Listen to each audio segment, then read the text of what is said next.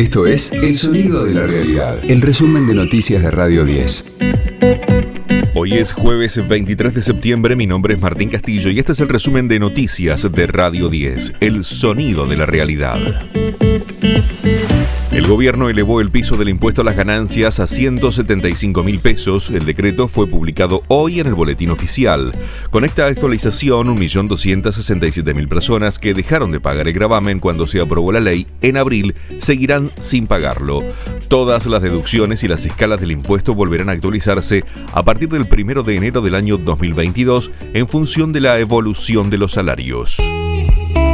El uso del barbijo seguirá siendo obligatorio en la ciudad de Buenos Aires. El ministro de Salud porteño, Fernán Quirós, sostuvo que esperarán a que el 70% de la población esté vacunada con las dos dosis. Sabemos que en el espacio abierto, naturalmente, la contagiosidad es mucho menor y sabemos que es menos peligroso desde ya. Nosotros en la ciudad eh, pretendemos llegar al 70% de vacunación con dos dosis antes de tomar medidas que luego se amplifican. Es muy difícil ir decidiendo en qué parte, en qué metro cuadrado del día te lo pones y te lo sacás. Y creemos que esa señal del barbijo es la señal que hay que dar cuando ya tenemos una protección suficiente que se acerque más al 70%. Entonces vamos a ir viendo día a día, semana a semana, y a partir de ahí vamos a proponer a la ciudadanía qué recomendamos nosotros, cuál es la mejor manera de cuidarnos.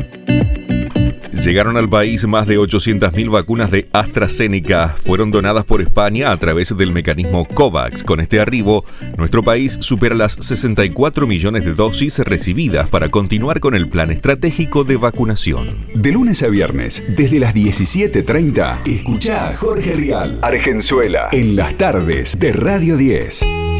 La Cámara de Diputados dejará de lado las sesiones virtuales dispuestas en plena pandemia. El presidente de ese cuerpo, Sergio Massa, firmará hoy una resolución para eliminarlas. En los próximos días se convocará a la primera sesión a desarrollarse en el recinto después de la del 27 de febrero de 2020. Boca avanzó a semifinales en la Copa Argentina, sufriendo eliminó a Patronato a través de los penales tras igualar sin goles en los 90 minutos. Al término del partido habló Marcos Rojo. Ellos buscaron desde el primer momento cortar el juego, sabían que teníamos en el medio campo gente joven, gente rápida y bueno, ellos buscaron cortar eso todo el tiempo, los canales de juego nuestros, pero bueno, creo que hicimos un gran partido. Tuvimos chance bajo el arco, no pudimos concretar y nada, al final bueno, llegan los penales y siempre, siempre se sufre, pero bueno, tenemos a Agustín en el arco, así que es una garantía. Venía pateando primero ya de Comineiro y lo había metido, así que hoy me preguntaron y dije que sí, que iba a patear primero y bueno, por suerte lo, lo, pude meter.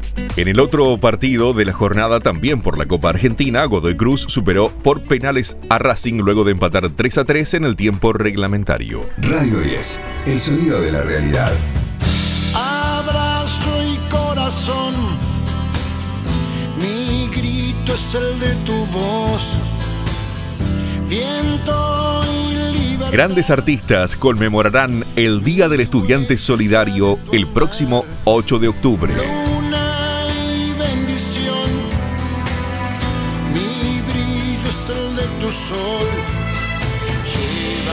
La ONG Conduciendo a Conciencia organiza el festival recordando los 15 años de la tragedia de Ecos, en el que murieron nueve estudiantes y una profesora cuando regresaban de un viaje solidario a Chaco.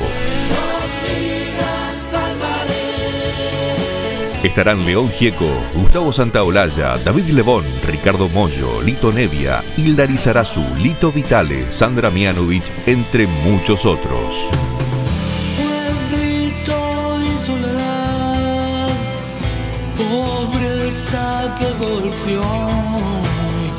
Tras la tragedia ocurrida en el año 2006, Luis Alberto Espineta impulsó la realización de un concierto anual para generar conciencia al volante.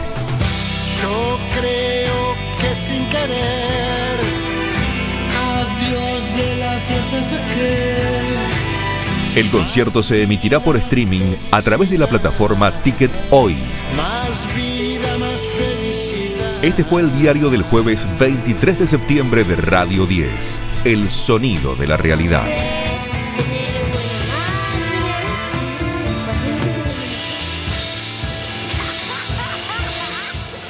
El resumen de noticias de Radio 10. Seguimos en redes y descarga nuestra app.